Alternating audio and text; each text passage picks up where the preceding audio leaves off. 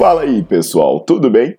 Bem-vindos ao Fitcast, Fitness com Cérebro. Eu sou Paulo Gentil, doutor em Ciências da Saúde, autor de best-sellers sobre emagrecimento, hipertrofia. Eu sou professor e pesquisador.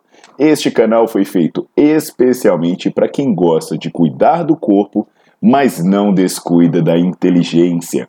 Aqui a verdade é dita com evidências científicas, doa a quem doer.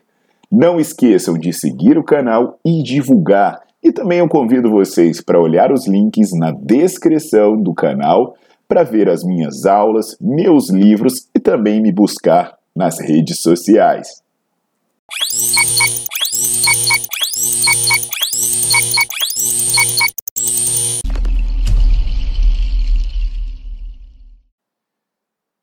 E aí, pessoal, tudo bom? Aqui é o Paulo Gentil e hoje eu vou falar sobre variação de exercício, mais especificamente eu vou falar sobre exercícios de membros inferiores. Aí eu adianto, né, que eu tenho uma playlist que ela é sobre análise de exercícios aqui no meu canal do YouTube. E você pode conferir bastante coisa. Eu falo sobre agachamento, sobre afundo, sobre stiff, cadeira extensora, eu falo sobre exercício isolado de glúteo, quadril, essas coisas aí tudo bosta, né? E, além disso, quem é estudante ou profissional da área de saúde tem que conferir o Nerdflix, que lá no Nerdflix eu tenho aulas completas com detalhamento biomecânico, com análise de custo-benefício, coisa bem completa para te ajudar muito na prescrição. Você vai dar um salto na sua prescrição de treino nos seus estudos assinando o Nerdflix. Hoje eu vou falar sobre o leg press. Na verdade, eu vou responder uma pergunta que se faz muito, que é sobre qual a melhor posição para colocar os pés, né? Se coloca o pé mais em cima na plataforma ou se coloca o pé mais embaixo na plataforma, e se não, né, se não há uma melhor do que a outra, qual, o que que muda? O que que muda quando eu coloco o pé mais para cima? O que que muda quando eu coloco o pé mais para baixo? Hoje você vai sair daqui com essa dúvida resolvida, tá bom? Então já em agradecimento a mim, já deixa o seu like no vídeo, já bota para seguir o canal para conferir tudo que eu posto por aqui. Então, pessoal, uh, você acompanhou aquela playlist né, que eu falei no começo, provavelmente, e uma coisa que certamente ficou clara é que o leg press é bom bagarai, que o básico funciona, e até você viu sobre diferentes formas de se fazer o leg press. E aí, como o exercício é bom, né? É, você tem vários aparelhos, a primeira pergunta que se faz normalmente é ah, qual é o melhor tipo de leg press, o melhor aparelho. Essa dúvida eu respondo em outro vídeo, que eu vou deixar no card para vocês assistirem depois. Mas aí, quando a gente fala de um leg press específico, as perguntas começam a surgir muito com relação à altura dos pés. Por exemplo, existiria uma forma de eu enfatizar posterior, de eu enfatizar glúteo, de eu enfatizar quadríceps, colocando o pé para cima ou colocando o pé mais para baixo, né? Aquela história assim, ah, o leg press com o pé para baixo é para quadríceps, o leg press com o pé para cima é para posterior, sei lá, onde o pé é glúteo. Então, sobre isso, esquece. Esquece que não tem nada a ver. Durante o leg press, essencialmente, você vai fazer extensão de joelho, extensão de quadril e extensão de tornozelo. E ponto final. É isso que vai acontecer. Independente do que você fizer, do tipo de leg press e onde tiver o seu pé, você vai fazer extensão de joelho, extensão de quadril e de tornozelo e, portanto, você vai trabalhar quadríceps, glúteo e panturrilha. Sim, você vai trabalhar muito glúteo. Aliás, os melhores exercícios de glúteo, eu já falei isso várias vezes, são os exercícios básicos, né? Estilo agachamento, leg press. Não me venha com essa história de coice, elevação pélvica, porque isso é uma bosta. Bosta. Bosta. Bosta. Bosta. Portanto, o posterior nunca será priorizado. Leg press nunca será um exercício para posterior. O seu pé pode estar tá para baixo, pode estar tá em cima, pode estar tá na nuca, pode estar tá no raio que o parta, que o leg press é para os três músculos que eu falei essencialmente. Vai ser quadríceps, vai ser glúteo, vai ser panturrilha. Trabalho posterior, trabalha, mas é muito pouco e as mudanças são irrelevantes. Então aí você pode me questionar o que que muda quando você coloca o pé para cima ou o pé para baixo. Não é possível que não mude nada, né? Sim, muda. Quando você coloca o pé para cima, você reduz a amplitude de movimento no joelho. Então o que, que acontece? Imagina que você está fazendo o leg press completo, até o joelho bater no seu peito. Quando você bota o pé para cima, no momento em que o joelho bater no seu peito, o seu joelho vai estar tá pouco flexionado. Então, o que, que vai acontecer é que você vai reduzir a amplitude de movimento no joelho e ela vai permanecer basicamente igual no quadril.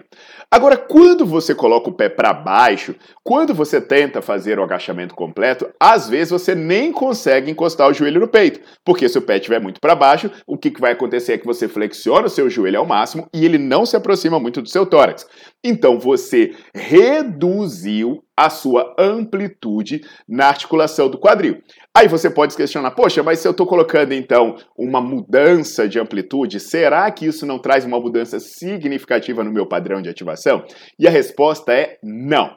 Nós já fizemos estudos, outros pesquisadores fizeram estudos, são vários, eu recomendo você conferir depois na aula do Nerdflix, se você quiser os detalhes, porque são bastante. E a conclusão é que o que muda é irrelevante, tanto em termos de ativação, quanto se você pensar na possibilidade disso influenciar nos seus ganhos de força e massa muscular. Porque no final das contas, o que você faz elevando ou descendo o pé não é trazer mais trabalho para uma articulação, é trazer menos trabalho para outra articulação. E aí, né, o que, que você precisa entender? Se você quiser fazer uma, uma mudança né, é, de amplitude, colocando o pé para cima ou colocando o pé para baixo, não pense em trabalho muscular diferente. Pense mais em uma questão técnica. Porque, por exemplo, imagina só, você é, é, tem uma, uma, uma falta de mobilidade né, no quadril. Então, às vezes, quando uma pessoa começa a fazer o leg press, a bunda começa a sair muito do banco. Então, o que, que pode ser necessário? Essa pessoa colocar um pé um pouco mais para baixo para ter uma maior amplitude de joelho antes que isso aconteça. Agora existem pessoas que já são o contrário. Ao invés de ter uma baixa mobilidade no quadril, elas têm uma baixa mobilidade no tornozelo. Então, quando essa pessoa coloca o pé muito para baixo, ela começa a fazer o leg press, o quadril dela não sai, mas os calcanhares começam a sair da plataforma. Sem querer plantar terrorismo, né, no longo prazo, esse negócio de fazer na ponta do pé pode ser ruim para o joelho e, uma, e o quadril sair exageradamente do banco pode ser ruim para sua coluna. Então o que, que eu sugiro? Que a pessoa vá fazendo esse ajuste. Opa, a minha execução está ruim, então eu vou colocando o pé para cima, eu vou colocando o pé para baixo, de uma maneira a favorecer que você faça uma boa amplitude em todas as articulações possíveis. Agora, o que, que é importante você lembrar? Que essa solução da execução é uma solução temporária, até que você resolva o seu problema de, de, mobilidade. Porque se você tem uma baixa mobilidade no quadril ou no tornozelo, isso vai influenciar no padrão de movimento de um monte de coisa, inclusive no padrão de movimento do dia a dia. Agora também não precisa se estressar, que eu também explico isso no Nerdflix. O próprio trabalho de musculação no exercício e aumentando a amplitude já pode te fazer ganhar essa mobilidade. De repente você nem precisa do trabalho específico e muitas vezes isso é até contraproducente. Vê a aula no Nerdflix sobre alongamento que você vai entender. Agora, no final das contas, a minha sugestão de execução no leg press é muito simples. Você encontra uma posição que vai ser uma posição confortável em que você permita o máximo de amplitude possível em todas as articulações envolvidas no exercício. Então o que, que você vai fazer? Poxa, coloca o pé ali no meio. Se você desceu e o limitante está sendo o tornozelo, você sobe um pouquinho mais o pé. Se o limitante está sendo o quadril, você desce, até você encontrar uma posição em que você consiga uma boa flexão plantar, uma boa uh, flexão de joelho, uma boa flexão de quadril e você consiga um trabalho seguro e equilibrado em todas as articulações e para todos os músculos. Então, assim, você aproveita o que o exercício tem de melhor.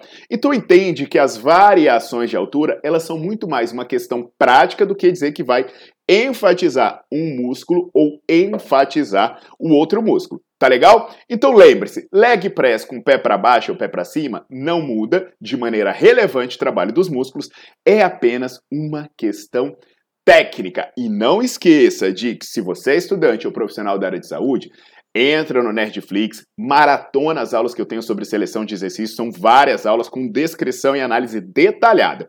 E se você é uma pessoa que gosta de praticar musculação e está buscando informação rápida, aí você vai nos meus playlists, que lá tem informação sobre tudo, é, inclusive, né, fazendo aqui, eu não consigo mais colocar nenhum card para falar do meu playlist, mas se você percebeu o que eu falei para vocês, né, sobre a variação de altura dos pés, você vai ver que independente do que aconteça, ele é quadríceps, ele é glúteo e ele é panturrilha. Por isso, é um dos motivos pelo qual você não divide o seu treino de membros inferiores.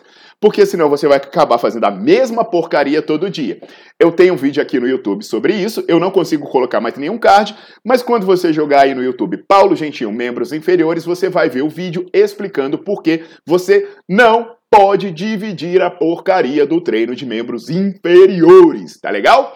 Então, Vai treinar bem, sem frescura, leve a mensagem adiante, deixa o seu like no vídeo, bota para seguir o canal e vai assinar o Nerdflix que o tio Paulo agradece. Até a próxima!